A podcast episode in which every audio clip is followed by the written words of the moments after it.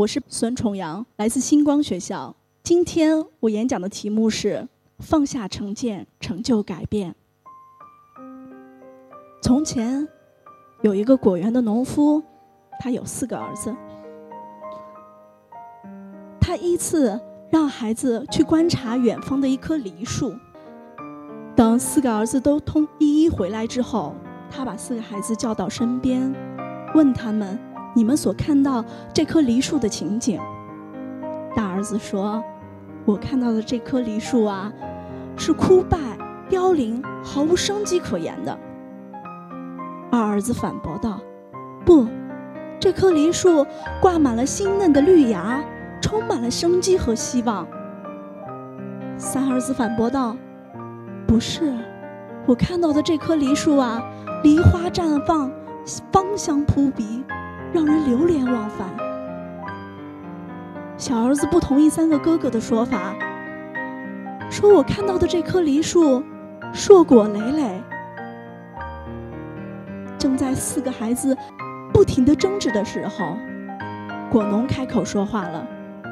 他说：“你们说的呀都没错，只是你们所看到的梨树的情景，只是它一个季节的表现。”这个故事是我在一个月之前讲给我新班班级的一个学生听的，他的名字叫小林。我为什么要把这个故事说给他听？为什么要说这样一个故事？这要追溯到今年暑假的八月份。八月份的时候，我接到了一个新班级，于是我就开始紧锣密鼓地展开新生家访工作。可是，在家访的推进过程中，有这样一个孩子，凡是认识他的，甚至与他接触过的，无论是家长还是学生，大家都众口一词的表现出对他的厌恶与反感。原来，小林这个孩子在小学期间，经常和同学吵架、打架，甚至与老师产生冲突。种种迹象表明，我对这个孩子不能叫掉以轻心。开学第一周，果不其然，他和隔壁的男生打架了。为了调解两人的纠纷，我把两人带进了两间空的办公室，隔离并分别谈心。我先安抚了隔壁班那个孩子的怒气，接下来走进小林的这间办公室。可是从我进办公室的那一刻开始，持续了整整二十分钟。无论我说什么，无论我问他什么，小林的表现只有一个反应：沉默不语。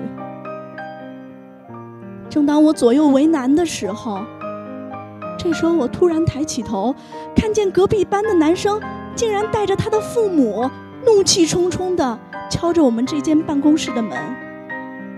看那架势，是要来找小林讨个说法的。接下来，我走进办公室的门旁边，打开了门，但是没有让这两位家长进来。我走了出去，把门关上。我耐心的听完了这两位家长义愤填膺的数落小。小林小学期间的种种劣迹。接下来我说了三句话：第一，孩子小学期间的种种表现是不能足以解决我们今天的问题的；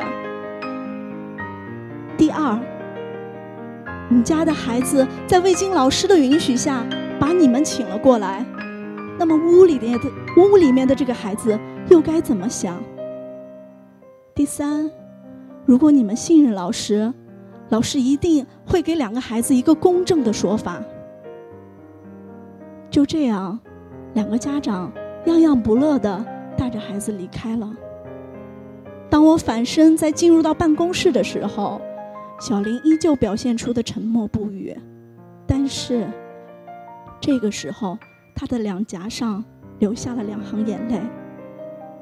当我俯下身子。再次询问今天所发生的经过时，小林很坦诚地承认了自己的错误，也答应我向隔壁男生道歉。就这样，我把刚才的那个果园农夫的故事说给了他听，并且告诉他：小学时候的你呀，就像冬天时那棵梨树的样子。你给大家留下了枯败凋零的景象，可是老师不会用一个季节的景象来去评判一个孩子。希望有一天你也能让大家看到你春天的生机勃勃，夏天的茂盛成长，秋天的硕果累累。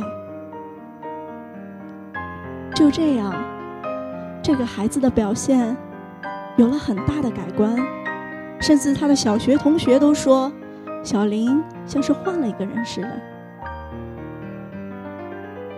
也是这样，我没有用既有的成见来去看待我的每个孩子，让他们在新班级的学习中都有翻牌的机会。只要他们积极向善，只要他们乐于改变，只要他们愿意成长，我就不会错过。不同季节，他们不同的景象。